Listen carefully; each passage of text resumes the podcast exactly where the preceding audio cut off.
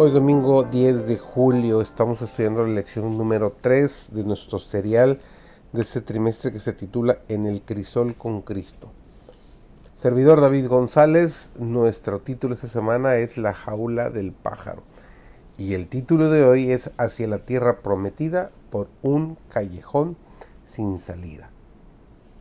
Parecía que los hijos de Israel tenían el corazón inclinado a la incredulidad no estaban dispuestos a soportar dificultades en el desierto. Cuando se encontraban con problemas en el camino, los consideraban imposibilidades. Su confianza en Dios flaqueaba y solo podían ver la muerte ante sí. Señor quería que sus alimentos escasearan y que enfrentaran dificultades, para que sus corazones se volvieran al que los había ayudado hasta ese momento y para que creyeran en Él estaba dispuesto a ser para ellos una ayuda constante. Si le invocaban en su necesidad, Él les daría señales de su amor y de su continuo cuidado. Pero parecía que no estaban dispuestos a confiar en el Señor ni un poco más si no podían ver con sus ojos las constantes evidencias de su poder. Si verdaderamente hubieran tenido fe y una firme confianza en Dios, habrían soportado alegremente los inconvenientes y obstáculos, y aún el verdadero sufrimiento, puesto que el Señor había obrado de una manera tan maravillosa para librarlos de la esclavitud.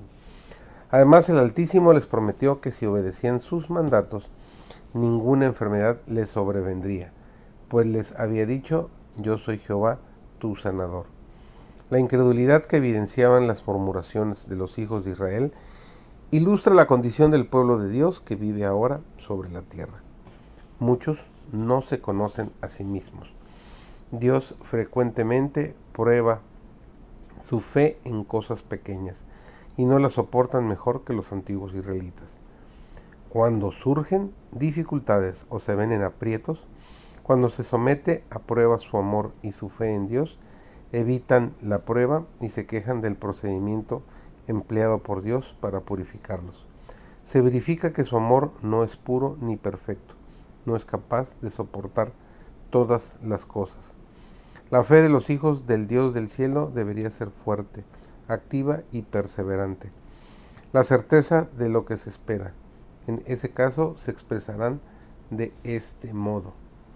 Bendice alma mía a Jehová y bendiga todo mi ser su santo nombre, porque ha obrado generosamente conmigo. La historia del Antiguo Testamento se registró en beneficio de las generaciones venideras.